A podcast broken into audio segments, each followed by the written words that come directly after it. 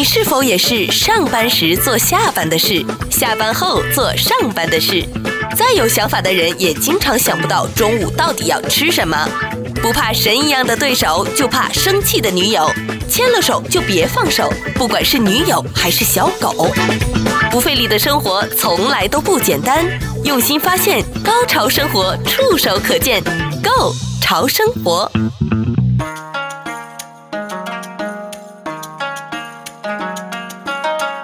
欢迎各位来到这一期的《Go 潮生活》，我是潮生活主理人小伟。今天我们继续邀请到的是传统文化十一人三藏来到我们的节目。Hello，三藏，我们又见面了。你好，哎，我们见面很久了。对对对，哎，这一次呢，你来到我的这个节目呢，上一次你是带了一个问题，留了一个问题给我，然后我就觉得有一点不屑一顾，因为上个节目我们在做的时候呢，你就带了那个。我把它称作是最好喝的那三种茶的混合，有高山茶，然后还有抹茶，然后在那个罐子里面还有一个陈年的普洱。是的，可是那个普洱我们没有喝到的。对对对，我们说这是三种茶在一个小小的罐子里面，然后经过了他们的一些化学作用，或是经过他们的一些发酵，然后之后我们就用了一个我在。Office 里面比较现代化，可是就充其量只能说是泡茶的工具了，不能说是茶具的一个东西泡出来。哎，你们后来离开节目之后啊，我自己又再悄悄的泡了，好像有两次。哎，那个。真的茶汤还是继续保有有那种高山茶的清透，还有它的口感回甘，继续有保留啊。那个方法还是蛮赞的。你刚刚讲到发酵这个字很重要，它有在发酵吗？这三种茶的发酵方法是完完全全是不一样的。嗯，可是他们之间要找到共同之处。抹茶呢，大概都晓得，好的抹茶，它现采完以后，它就马上就磨成了所谓的抹茶粉。嗯，所以这个叫做不发酵。它那个抹茶是没有经过发酵的，就是在在它成茶茶粉之前是没有发酵，然后完了以后就是看这个日月精华怎么变化。所以有些茶的日月变化很大，它一年只采收一次，那价格很昂贵，那个我们不讨论。嗯，好，这是第一个，就是它是事后才有可能会发酵。普洱砖的茶呢，它是属于。这个事后发酵，事后发酵怎么说？因为呢，普洱茶它本身呢，它其实也没有经过什么特别的处理，它摘下来以后，这个曝晒以后呢，其实它压制成型，它就入仓了。哎，我上次没有问那个是熟普还是生普啊？OK，基本上呢，这个我们养茶的茶，嗯，大概都是用这个熟普在养茶，但是我们喝茶的喝这个普洱，大概喝生普会比较好。哦，这个以后再慢慢给你解释，因为我们今天没有讨论这一块。我们到时候专门哦，可以可以，可以用用一个单元来，可以可以可以，很好很好。那那这个这个这个这个这个高山茶，就是我们讲的这个这部分呢，它是在碾制、在搓揉、杀青之后，这个搓揉的时候呢，它就是在发酵，所以它是在产生变成这个饮用的茶叶之前呢，它就产生了发酵的作用。因为这个茶叶正常的传统呢，早上采完茶以后。到下午杀青以后，让它静置在半夜，收完了以后，这个露水，它在杀青的时候，把这个茶叶的表面的水呢，透过枝叶的枝干跟叶末梢，把它水分散掉。那散掉以后呢，在利用早上的时候呢，再吸一次露水，从表面那个茶叶两边再吸露水，它这样煎茶的时候才不会坏掉。那这时候开始发酵，那这个发酵产生的气。气的作用，中国人讲的这个气的作用，所以这几个发酵的过程没有一样，嗯，所以可以混在一起。所以这个听众朋友很重要，茶千万别乱混，对对对，因为你一定要知道它发酵的过程是否相同，相同的茶，嗯，绝对不能混完了就臭掉了。所以你刚刚说那个放在那个罐子里面那那一块的普洱是熟普，对，我们上一次从头到尾没有泡过它嘛？啊，没有没有没有，对对对，对。所以那如果听众在家里面去混的话呢，按照这三种应该是没有问题的。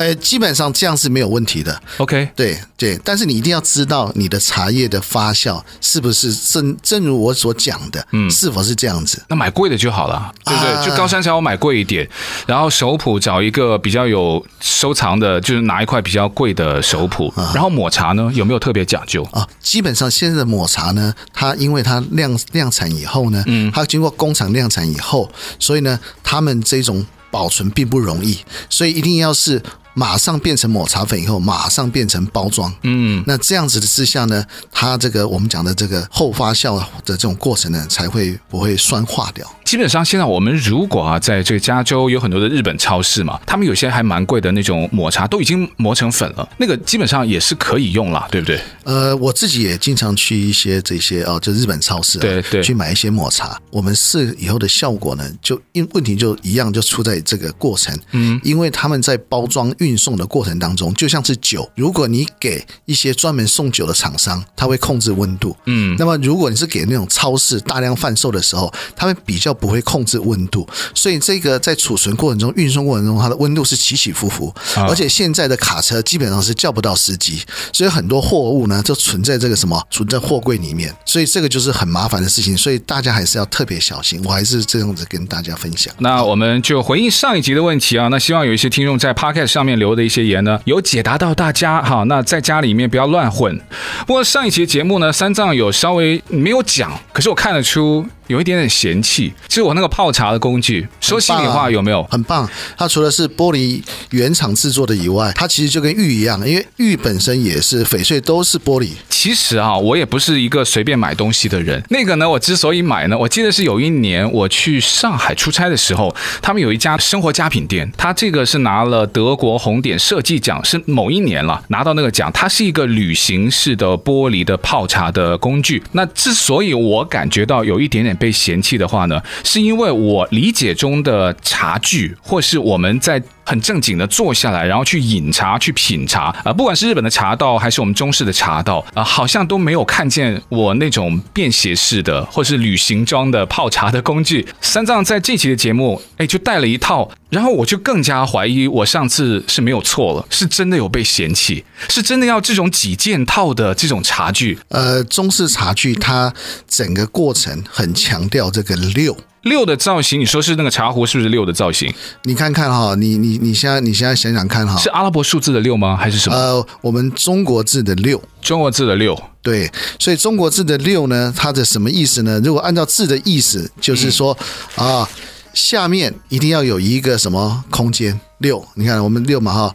上面一点一横竖，下面有两撇啊，中文大写的定六啦。对对对对对对，OK 对，所以六跟穴是一样的道理。这下面这个要有一个支撑，有有有。这个支撑以后呢，上面呢你要有一个平台，平台上面呢就要有的所谓的一点一点是什么？就是盛具装置的这个茶壶或者装置的杯子，它要这样子的形成了我们讲的六六大顺的一个基本。所以所有的茶壶它最基本的这种设计，它是以这个六。所有的一切，你可以看到所有东西都是跟六有关系。我看到这茶杯是有六六个茶杯，对，那六个茶杯以后，它这个茶杯呢，你如果去看一下呢，真正的茶杯的时候呢，它的茶杯底下，嗯，哦，茶杯的底下，这个底下，对，一般都会落款。那落款的代表是一种，也是一种啊承担。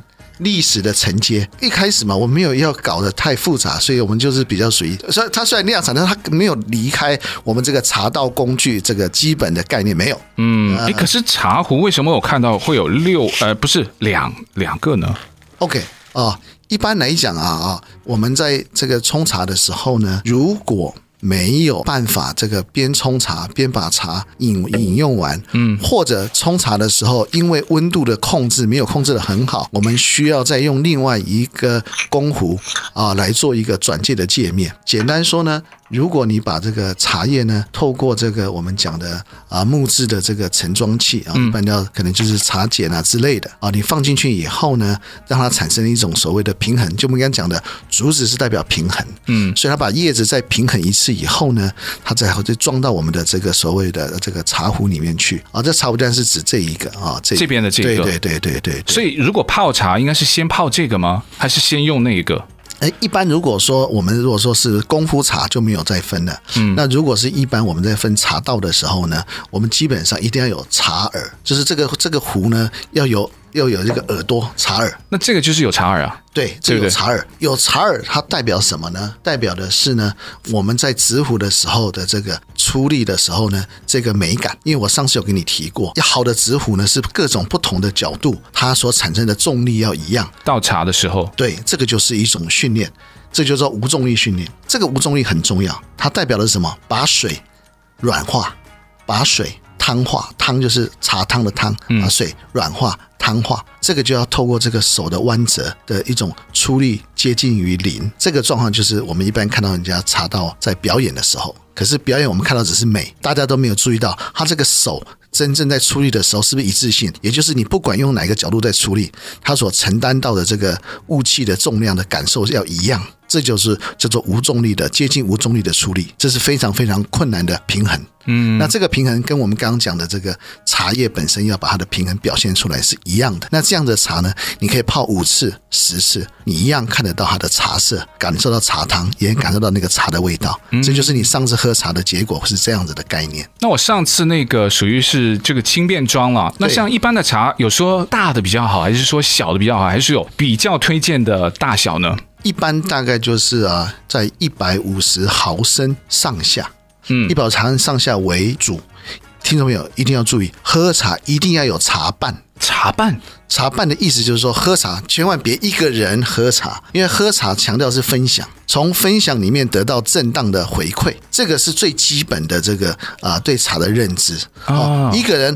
如果倒了茶水自己喝，嗯，那就是喝闷酒，那是那是有问题的。其实有喝闷酒这种概念呢、啊，那没有喝闷茶这种概念，因为有的时候是真的。我们大部分时间，你我早上喝个茶，那我不可能，可能上班前的时间还约个三五知己，然后大家坐下来去喝茶。那按你的意思就是说，如果在那个时间，就宁可不要喝茶了。那个可能稍微误会我的意思，比方说我在跟朋友喝茶之前，我一定会先暖身。我暖身的时候，是不是我一个人喝茶？对，就一个人嘛。对，但是我会准备两个杯子，我会就是我们刚刚讲的，就是一种礼礼貌的礼。嗯，因为我们说过，我们的生命有看得到的，有看不到的微生物啊、细菌啊，或者看不到的神啊、佛啦、啊，这个就是讲到香道的供养。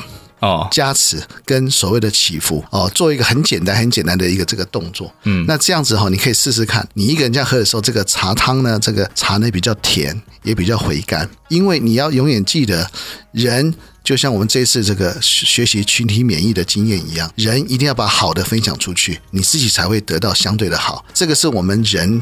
在学习礼礼貌的礼哦，礼记的礼，这个礼当中很重要的叫做好的正当基础。你学茶道就是在学好的正当基础的可能，这个可能你拿到了，你铁定爱上茶。没有想到要冲一壶好茶或品到一口的好茶，有很多需要注意的，也有很多是跟我们传统文化是有很大的关联的。呃，在我们这一节结束之前呢，我还有一个问题，也是一个非常普遍的问题，究竟啊，应该每一次泡茶的时候放的茶叶的量是多少？才会比较好。有的人说呢，冲的太多的时候呢，那个茶汤非常的苦。好了，太少，他又会觉得你没有把那个茶最应该呈现的，呃，茶汤的颜色和口感呈现出来。有没有一些比较能够量化的标准，就让大家，如果我们家里面正好也有一套茶具，哎，我也。准备要去泡茶了，前面说的都做好了，究竟我要抓多少的茶叶进去呢？啊，你要先知道你的茶叶的来源啊。有些人呢，我们甚至他的茶要用煮的，他才能够把那个苦涩味煮开。那这个我认为都是一些已经走到变成方便了，你没办法享受我们刚刚讲的茶道这种自然的这种共振的这种震荡基础。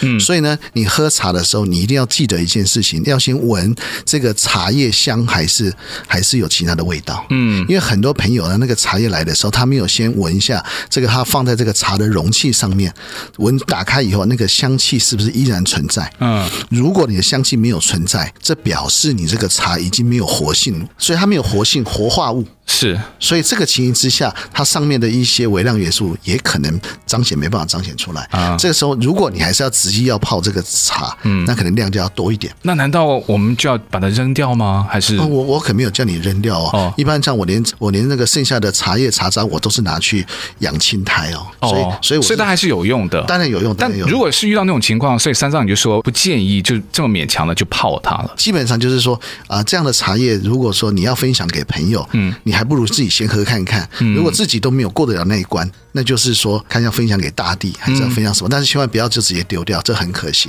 因为它还是有它的一些微量元素。因为我也是用这个技巧来养青苔，这也是我啊养青苔的一个一个一个经验值。那如果这个茶非常香，那你的量就要控制少一点。具体呢是多少？一一撮还是？哦，一般我们这个中国人都是用这个我们讲的茶碱，他用茶碱的这个大小跟你个人所使用的习惯，嗯，来算它的这个重量或者是它的大小。那这个没有说刻意说一定要多少，而且今天你如果在泡茶的时候还有一个技巧，如果你没办法控制自己这次茶会不会成功，在你放下茶叶以后的第一泡水冲进去的时候，你马上倒掉四分之一，先倒到你的茶杯上面，然后去闻闻看它有没有其他的一些酸味，或者是其他的一些异味。如果它有酸味或异味，它也是代表了你这个茶在冲的时候，要么就是茶叶本身的品质，要么就是茶叶的量太多，这两个都会造成这个现象。那如果一闻是很香的，那就没什么问题了。嗯，好，所以这个中间呢，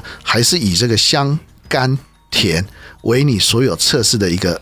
正当的一个标准，嗯，所有的一切都用这个为标准。那这样子基本上，其实我也从来没有在刻意测试它的数量是多少。当然，我们会有一些简单的工具抓一下。它都是真的具体要看你那个茶叶的，就是成色或者它的品质，然后再去确定。对的啊，所以这很重要，很重要。不费力的生活从来都不简单，用心发现，高潮生活触手可见 Go 潮生活。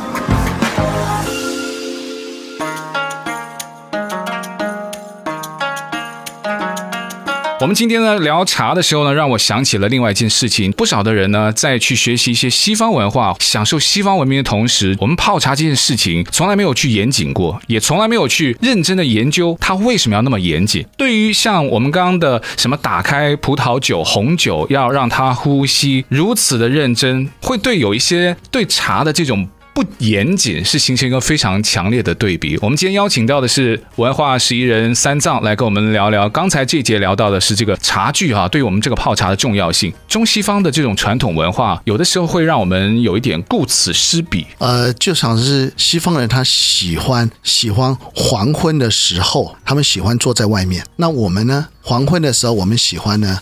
回到家里，那中间就是我们对一种夕阳的概念，因为我们的夕阳产生了，我们想到的是晚上要来了，但是对他们而言，夕阳来了表示什么？今天的美好要留在记忆里了。你看，这个就是很大的差异了。所以，这个夕阳为什么对我们东方人希望有这么大的落差？中文不是说嘛，夕阳无限好啊，只是近黄昏。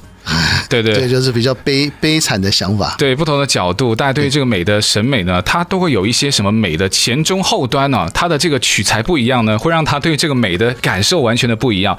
就跟大家现在很多人呢拿了一杯的红酒，他啊哇，真的就是非常的恭敬认真的去对待一些上好的红酒。我觉得这件事情没有错。可是我们往往呢从来没有去研究过。你有知道这个茶的这个文化，其实我们比这个红酒要源远流长的多哈。我们希望我们。节目也可以让大家唤起这个。如果你家中有一些对于茶特别有研究的一些长辈们哦，你真的要好好的跟他去取经。西方人呢，喝红酒的时候呢，喜欢去聊生意啊，比较多的有可能吃着这个起司。那我们如果是东方人、中国人呢，在品茶的时候呢，我们之前就跟三藏去做了一个聊文字。哇，聊文字这件事情呢，也让我大开眼界。我以前小的时候呢，怎么开始学习中文呢？从第一堂课开始，先让你知道这个字怎么读，然后让你。知知道这个字的怎么写之后，就让你知道这个字怎么用。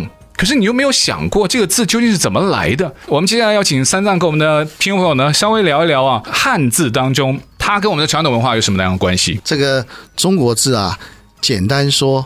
啊，笔画比较繁琐，嗯，这个是事实。我们说的是那个最最传统那个繁体字哈，对对，因为那个是最最最的汉字，对，最接近我们后期的汉字的研发。对，对，对，这个传统的这个汉字呢，它基本上跟各位讲一下，它跟我们生活是特别有关系的。嗯，就如同我们在前期的时候，各位可以想象到什么叫界面，什么叫现象。嗯，所以呢，字呢，比方说我刚刚。在分享这个双木林最简单的，嗯，嗯，这个双木林这两个字呢，一个代表的是树林的林，一个代表的是可以变成所以可以环保用的这些木料木材，所以这个是我们这个中国字的一种现象，叫界面。就我刚刚讲的，还有这个日月明，明天的明，明天的明，对，这个是最简单的。明天的明讲的是什么？左边讲这个日呢，讲的是这个界面，就是在有太阳之下讲说下一天的事情。那夏天是什么呢？就是现象。现在是什么？右边的月，月就是什么？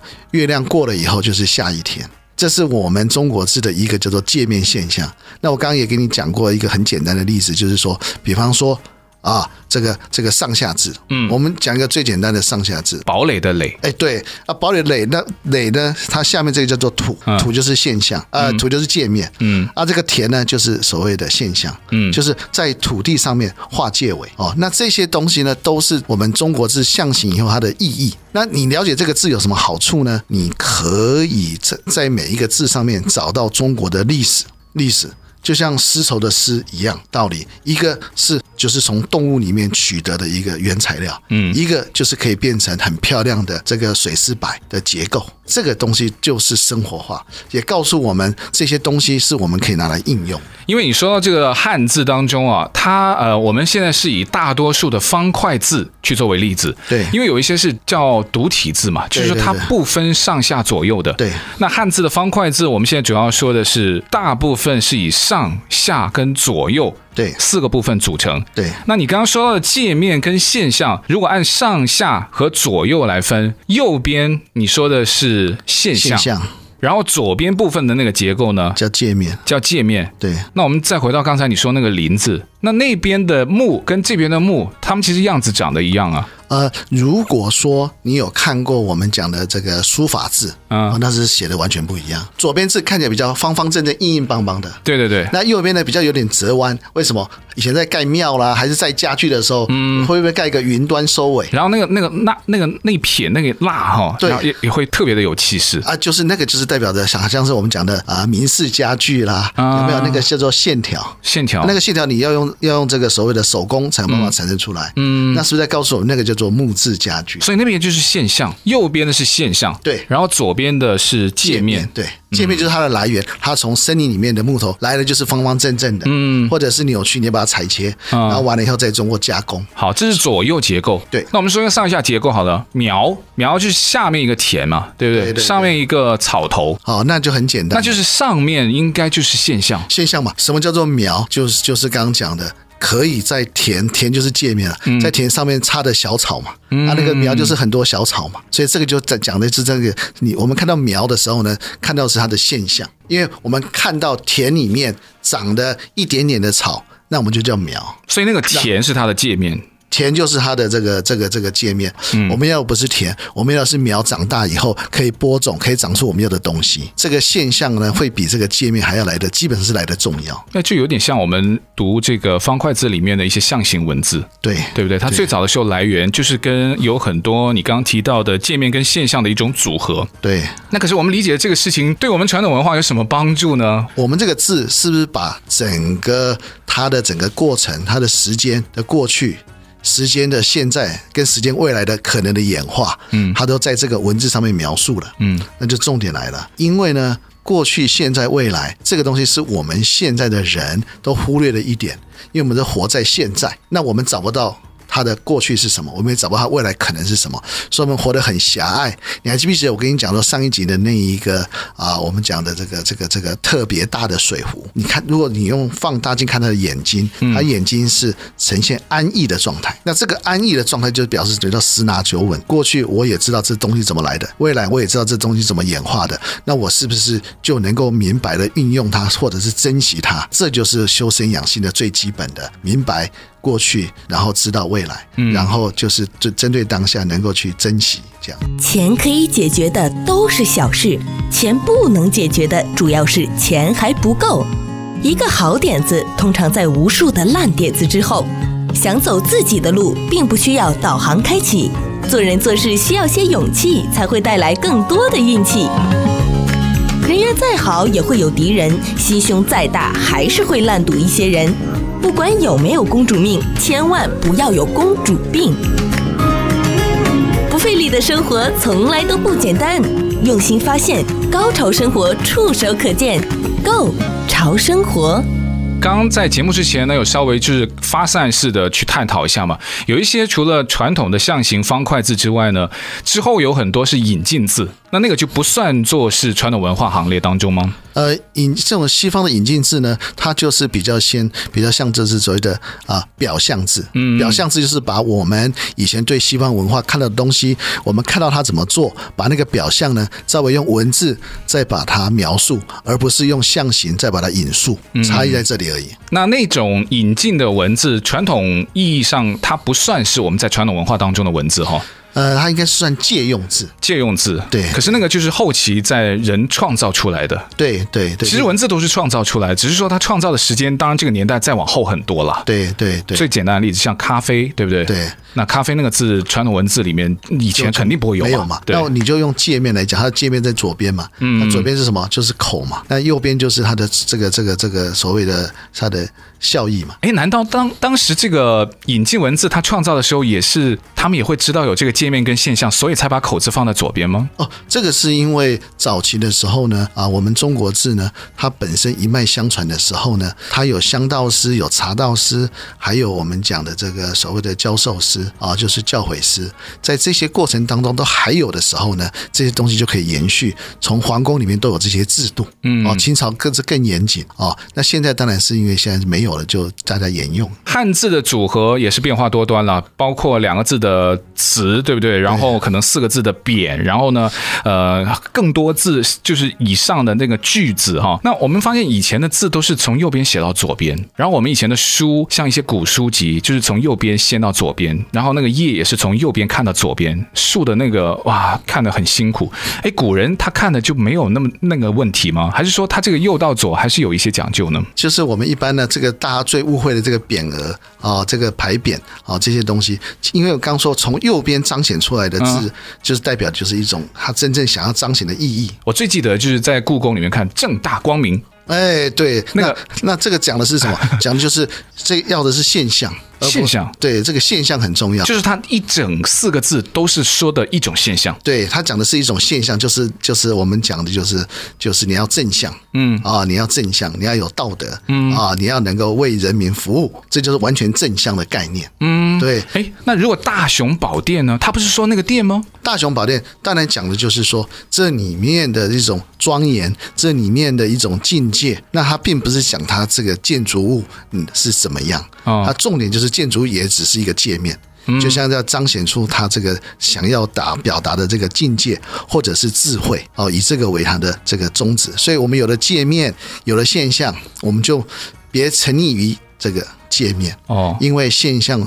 比界面还重要，所以有很多为什么会同名？因为他说的都是那个现象。呃，对对，他并不是说那个店它就叫大雄宝殿。对对对。那如果贞节牌坊呢？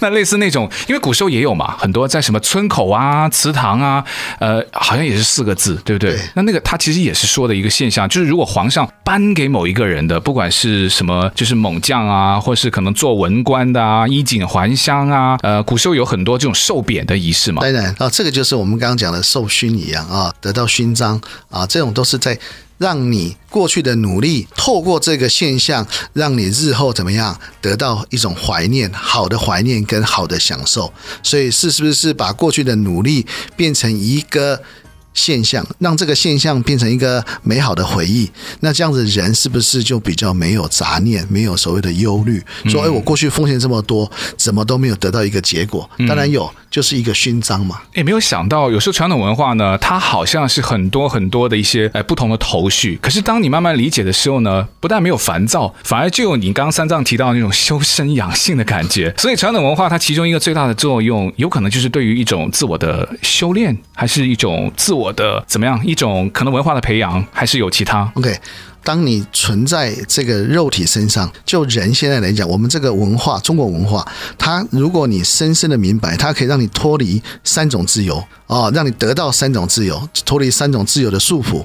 一个就是我们现在人需要的财务、财富、财务自由；另外一个就是我们刚刚讲的这个居住自由。居住对，那个再最后一个就是身体的自由。哦哦，那这个身体自由是最重要的。那中国文化里面在打太极拳哦，你可以注意看这个打太极这个运动啊，其实跟跟哦，跟跳芭蕾舞还还蛮像的。你芭蕾舞把它动作慢一点了哈，哎，芭蕾动作比较快嘛，因为它为了要取得那个叫快速的平衡，把它动作慢一点了，跟太极是一样为什么这样子？因为这是东西方在管理这个肉体的方法的不同，可是管理的都是同一件事情。因为我们身体的磁场跟地球的磁场跟太阳的磁场彼此之间都有一些关联性，所以透过太极，透过这个芭蕾舞，都是在管理我们这一套所谓的身体的磁栅系统，所以原理是一样的。嗯，今天因为节目时间的关系呢，我想到了一个问题，先留下来，就是关于你太极呢，其中提到一个最重要的，好像是阴阳。哎，阴阳在传统文化当中，我觉得也是可以慢慢的说一说的。还有，我就觉得除了听我们关于传统文化三藏跟我们听众一起去分享这个时间，很好的去聊传统文化之外呢，还有一个最好聊传统文化的时间是什么呢？就是我现在我要去泡茶，品着茶去聊传统文化，我觉得那个时间也是很赞的，对吧？是是是。那我们下期节目再跟三藏聊。今天再次感谢传统文化的实验人三藏，谢谢分享，谢谢听众，谢谢。谢谢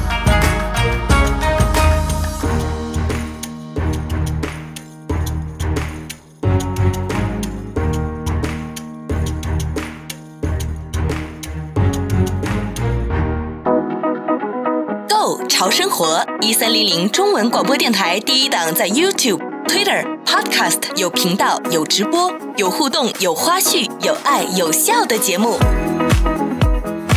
YouTube、Twitter、Podcast，只要搜索 “Go 潮生活”，是 G O Go 潮流的潮，打入 “Go 潮生活”，加入我们四有听众群，有订阅，有按赞，有分享，有在听。我们跨越界限，无视距离，为了更潮的生活紧紧拥抱。